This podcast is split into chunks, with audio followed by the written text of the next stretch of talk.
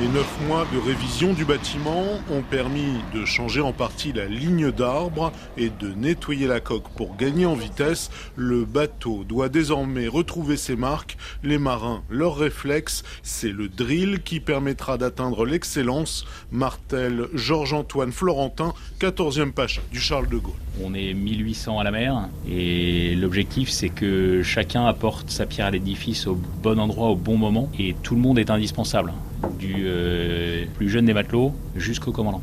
Et donc pour euh, rôder cette équipe, eh ben, ça demande euh, nécessairement de l'entraînement et c'est ce qu'on est en train de faire en ce moment.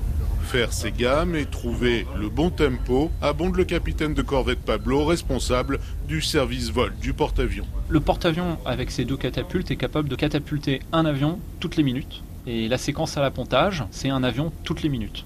Évidemment, on est actuellement dans une phase de remontée en puissance puisque le bateau a pas navigué depuis 9 mois.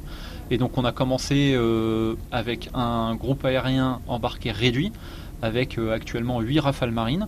Et c'est suffisant pour faire et de la formation, de la réacquisition de compétences et de retrouver une certaine aisance dans ce volume-là.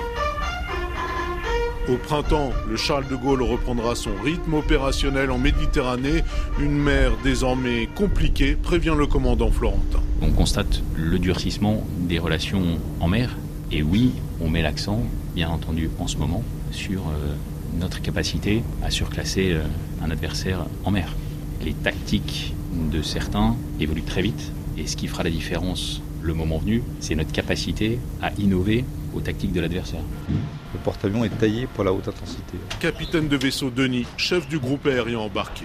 Il est autonome dans sa capacité à apprécier la situation avec son groupe aéronaval sur la surface, sous la mer. Il est capable de décider des choses parce qu'il a un état-major. Il est capable également d'agir. Il a de l'armement à bord, en quantité, jusqu'à l'armement nucléaire. Donc il a tous les artifices en fait pour, pour faire de la guerre de haute intensité.